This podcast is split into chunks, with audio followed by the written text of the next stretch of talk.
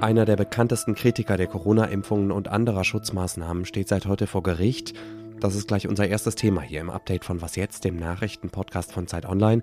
Und wir sprechen darüber, dass bestimmte Aufgaben in der Familie und im Haushalt zwischen Männern und Frauen noch immer sehr ungleich verteilt sind. Es ist Dienstag, der 23. Mai. Mein Name ist Moses Fendel und der Redaktionsschluss für dieses Update ist 16 Uhr. Er gilt als einer der bekanntesten Kritiker der Corona-Impfungen und der Schutzmaßnahmen gegen die Pandemie, der Mediziner und Autor Sucharit Bhakti. Seit heute steht er vor Gericht in Plön, das ist eine Kleinstadt in Schleswig-Holstein. Die Kieler Generalstaatsanwaltschaft wirft dem Mikrobiologen Volksverhetzung vor. Er soll unter anderem Menschen zum Hass gegen Jüdinnen und Juden in Deutschland aufgestachelt haben, als er die Impfpolitik in Israel kritisiert hat. Außerdem soll Bhakti das Schicksal jüdischer Menschen im Nationalsozialismus verharmlost haben. Christian Part ist als Reporter für Zeit Online im Gerichtssaal. In einer Verhandlungspause konnte ich mit ihm sprechen. Hallo Christian. Hallo Moses. Wer ist dieser Sucharit Bhakti und warum hat er so viele AnhängerInnen? Sucharit Bhakti gehört zu den bekanntesten Gesichtern der Querdenker-Szene. Ähm, der Grund dafür, den konnte man hier heute noch mal sehr genau erfahren. Äh, die Menschen sind der Meinung, seine Anhänger, die hier sind, dass er einer der wenigen gewesen sei, die damals aufgeklärt hätten über die Corona-Impfung, auf die Gefahren hingewiesen hätten und er der Einzige gewesen sei, auf dessen Aussagen man sich habe verlassen können. Das hat natürlich auch mit seiner Biografie zu tun. Er war viele Jahre lang Professor an der Universität Mainz, dort als Mikrobiologe gearbeitet, zahlreiche Preise gewonnen. Sein Renommee ist also vorhanden und als er sozusagen dann zu dieser Szene stieß, hatte man in ihm einen eigentlich vermeintlich seriösen Wortführer gefunden, der mit ja, vermeintlich wissenschaftlich fundierten Argumenten hantieren konnte. Wie ist denn der Prozesstag bisher verlaufen? Der Prozess hat auf jeden Fall schon mal recht skurril begonnen. Es haben sich ca. 300 Anhängerinnen und Anhänger von Suhail Bhakti hier von dem Amtsgerichtsgebäude in Plön eingefunden. Ähm, als er dann mit seinem Fahrrad um die Ecke bog und es dann die Einfahrt hochschub, wurde dann laut applaudiert, minutenlang. Äh, Dankesparolen äh, wurden gerufen, Menschen wollten ihn berühren, haben ihm einen Glücksbringer übergeben. Eine Frau hat sich vor ihm verneigt. Also daran kann man schon sehen, äh, wie sein Stellenwert in dieser Szene ist. Äh, der Prozess selbst hat dann recht zäh begonnen. Es gab erstmal ähm, einen Versuch der Verteidigung, die Anklageverlesung zu verhindern. Das ist nicht ungewöhnlich. Wurde er schlussendlich abgewiesen. Ein Zeuge wird, wurde kurz gehört und dann wurden eben dann die zwei Videos gezeigt, äh, in denen jene Aussagen gefallen sind, für die er ja hier auch vor Gericht steht. Du hast mir erzählt, dass der Gerichtssaal viel zu klein ist für all die Menschen, die den Prozess gerne beobachten würden.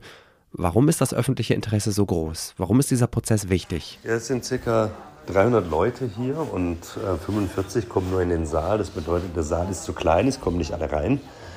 Ja, das sorgte für kurze, aber doch sehr friedliche, tumultartige Szenen äh, vor dem Amtsgerichtsgebäude. Und die Leute sind halt hierher gekommen, um ein Zeichen zu setzen. Sie haben gesagt und sie haben auch in den Gesprächen erzählt, dass sie hier sind, um ihm den Rücken zu stärken, um ihm zu zeigen, sie lassen ihn nicht allein, um, ihm zu zeigen, dass sie nicht mit ansehen wollen, wie, der, wie ein im Grunde totalitärer Staat oder eine gelenkte Justiz ihren großen Helden befleckt. Die Kieler Staatsanwaltschaft wollte Bagdi eigentlich nicht wegen Volksverhetzung anklagen, dann hat aber die Generalstaatsanwaltschaft den Fall an sich gezogen und sich für eine Anklage entschieden. Warum beurteilt die übergeordnete Behörde den Fall anders? In der Tat hat die Generalstaatsanwaltschaft den Fall wieder an sich gezogen. Ähm, offenbar äh, kamen sie da zu einem anderen Ergebnis, was die Bewertung dieser Aussagen von Bhakti angeht. Hatte ja da in diesen Äußerungen einmal von einem Bezug auf die Corona-Impfkampagne, von einem, von einem Endziel gesprochen und von einem zweiten Holocaust. In einem anderen Fall hat er die Juden ähm, den Staat Israel mit dem Dritten Reich verglichen, mit dem Nationalsozialismus. Das sind Aussagen, die offenbar die Generalstaatsanwaltschaft zu einem anderen Ergebnis haben kommen lassen als die Staatsanwaltschaft ursprünglich. Und wann könnte es ein Urteil geben und wie könnte es lauten? Mit einem Urteil wird heute hier noch gerechnet. Äh, wie es genau aussehen wird, ist noch nicht klar. Es ist ein Aussagedelikt. Äh, das heißt, kann Freiheitsstrafe geben, aber das ist natürlich nicht sehr wahrscheinlich. Am Ende vielleicht eine Bewährungsstrafe, vielleicht auch nur eine Geldstrafe, vielleicht auch nur eine Geldauflage. Das werden wir sehen. Es ist jedenfalls natürlich nicht so, dass er dafür ins Gefängnis gehen muss. Danke dir, Christian. Dir auch, vielen Dank. Zwei Wochen ist es her, dass bei einer Explosion in einem Hochhaus in Ratingen 35 Menschen verletzt wurden. Eine Polizistin, ein Polizist und ein Feuerwehrmann sind deshalb immer noch in Lebensgefahr. Der Mann, der die Explosion ausgelöst haben soll, ist wahrscheinlich Anhänger von Verschwörungsmythen.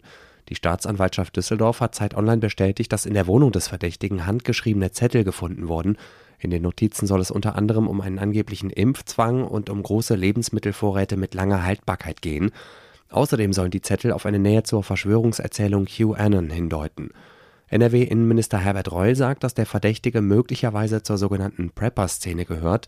Es sei aber noch unklar, ob das wirklich stimme und welchen Einfluss es auf die Tat gehabt habe. Der Streit in der Ampelkoalition um das Heizungsgesetz war ja schon heute früh ausführlich Thema hier bei Was jetzt.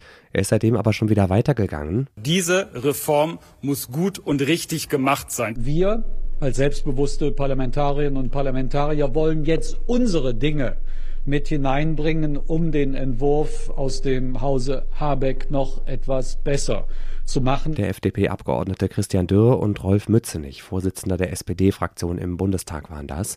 Auch Bundeswirtschaftsminister Robert Habeck von den Grünen hat sich noch einmal geäußert und die FDP deutlich kritisiert. Dass das Gesetz nun nicht in dieser Woche im Parlament beraten werde, sei ein Wortbruch gegenüber der Vereinbarung, die die Ampelspitzen nach dem Koalitionsausschuss getroffen hätten, sagte er. Die FDP, sagt Habeck, halte sich also nicht an ihr Wort.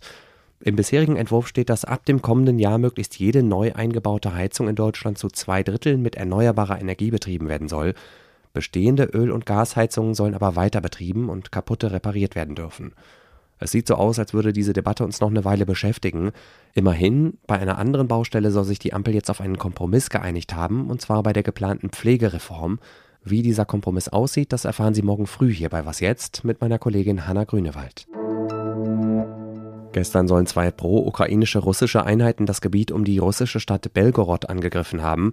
Es liegt in der Nähe der Grenze zur Ukraine und war im russischen Angriffskrieg bisher ein wichtiges Aufmarschgebiet für die russische Armee. Auf Videos ist zu sehen, wie im Grenzgebiet geschossen und gekämpft wird. Das Institute for the Study of War, ein US-amerikanischer Think Tank, sagt, dass die Angreifer wohl fast ungehindert bis zu acht Kilometer auf russisches Territorium vordringen konnten, bis sie in Kämpfe verwickelt wurden.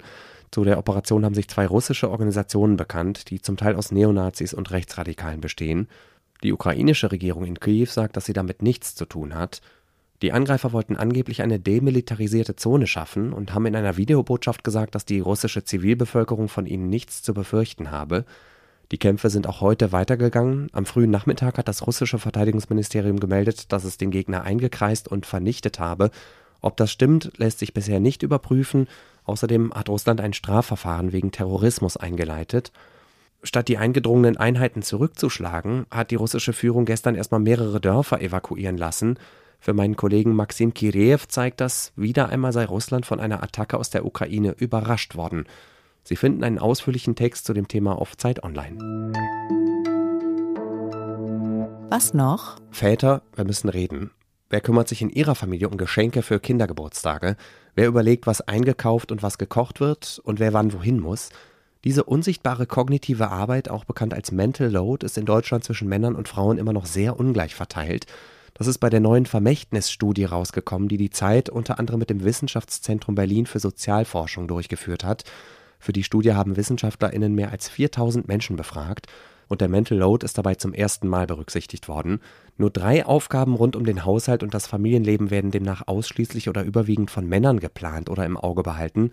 Reparaturen, Handwerker und Finanzen. Diese drei Aufgaben haben gemeinsam, dass sie normalerweise nicht täglich gemacht werden müssen. Also Männer, da müssen wir besser werden. Ich werde mal konkret und fasse mir an die eigene Nase. Meine Tochter braucht dringend ein paar neue Sandalen, die sollte ich morgen mal mit ihr kaufen gehen. Und der nächste Kindergeburtstag ist auch schon kommende Woche. Dafür sollte ich mich wohl mal langsam um ein Geschenk kümmern. Das war das Update am Dienstagnachmittag. Ich bin Moses Fendel. Auf mich wartet jetzt noch eine Menge Care-Arbeit zu Hause. Danke Ihnen fürs Zuhören und einen schönen Abend.